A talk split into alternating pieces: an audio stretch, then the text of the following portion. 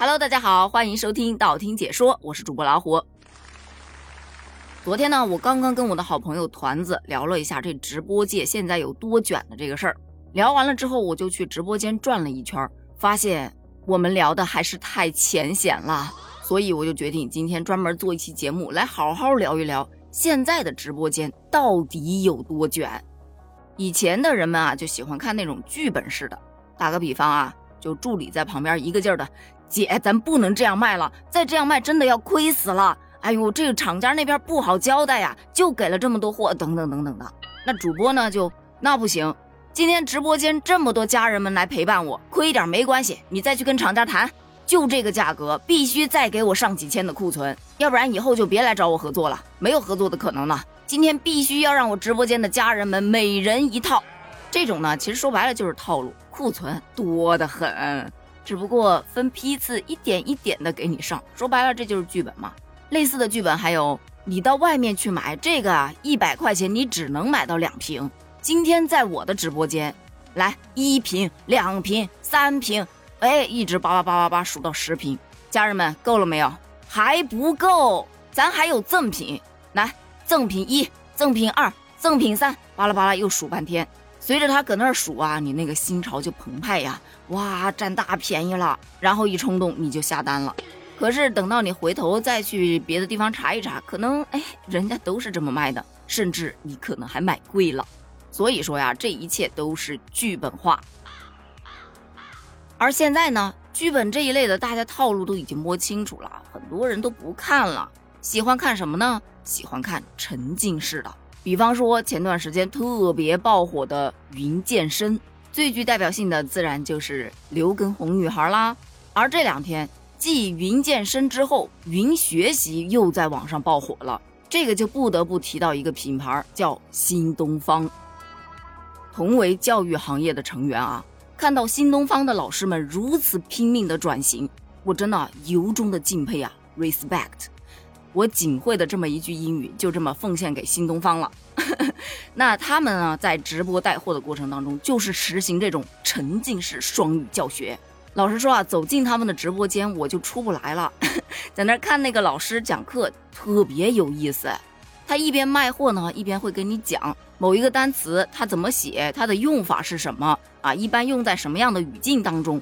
真的，你一边购物一边还可以学知识。打个比方啊，本来是卖牛排，他可能卖着卖着就默默地从背后掏出一个小黑板，然后就在黑板上开始写啊，嗯，那个英语单词牛排，然后呢，啊，牛身上的什么部位，对吧？就就反正就把它翻译成英文。说句老实话，这是我见过的全网最有文化的直播间了。很多网友在直播间喊：“我听不懂，但是我很想买，我天天就来这儿学英语。”你等会儿啊，别下播啊，我把我儿子喊过来听啊。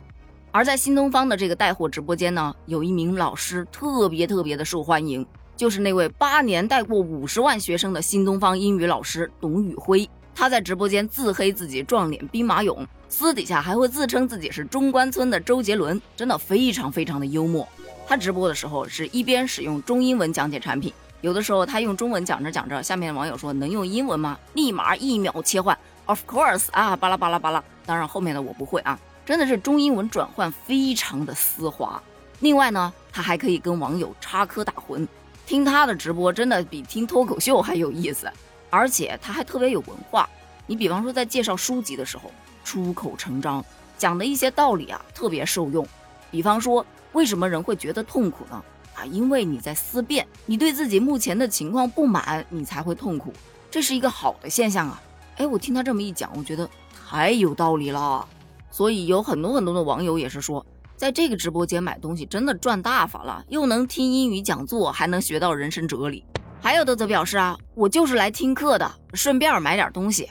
新东方的这一波把卖货和教学相结合，碰撞出了不一样的火花，直播间的层次和水平，这不就上来了吗？是不是？用一句俗话来说，是金子，真的走到哪儿都会发光。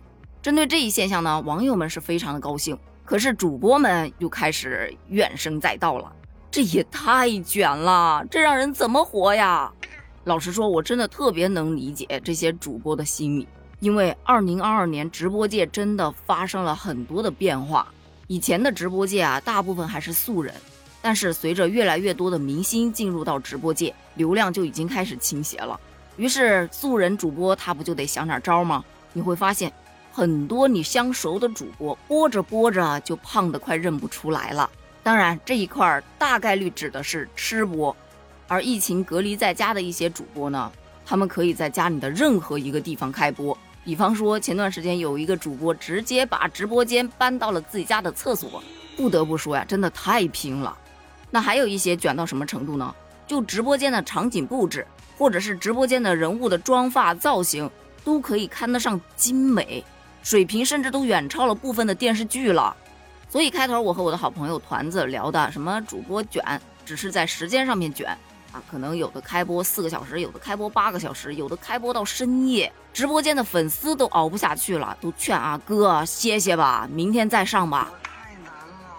就回过头来再看这种现象，真的是被迫的。因为没点才艺，你只能靠时间去堆了；没有点质，你就只能靠量了呗。已经好久没有去看直播的我，发现现在的直播越来越丰富了，而且内容其实更健康了。那些低俗的、擦边球的，以及那些没什么看点的直播，被平台所限制住了。所以说呀，平台现在规范化了，直播的内容反而越来越多元化，也越来越正向发展。哎，看直播的人也就越来越多了。而且可以看的选择也越来越多了。虽然说确实非常的卷，但如果说你真的有一技之长，何尝又不是一个机会呢？但这条路注定不太好走就是了。好了，在节目的最后温馨提示一下：直播虽然好看，但也不要贪多哦，毕竟还是要保护咱们的视力的嘛。好了，那么今天的问题就来了：你日常会去看直播吗？如果会，你又比较喜欢看哪一个类型的直播呢？欢迎在评论区留言哦，咱们评论区见，拜拜。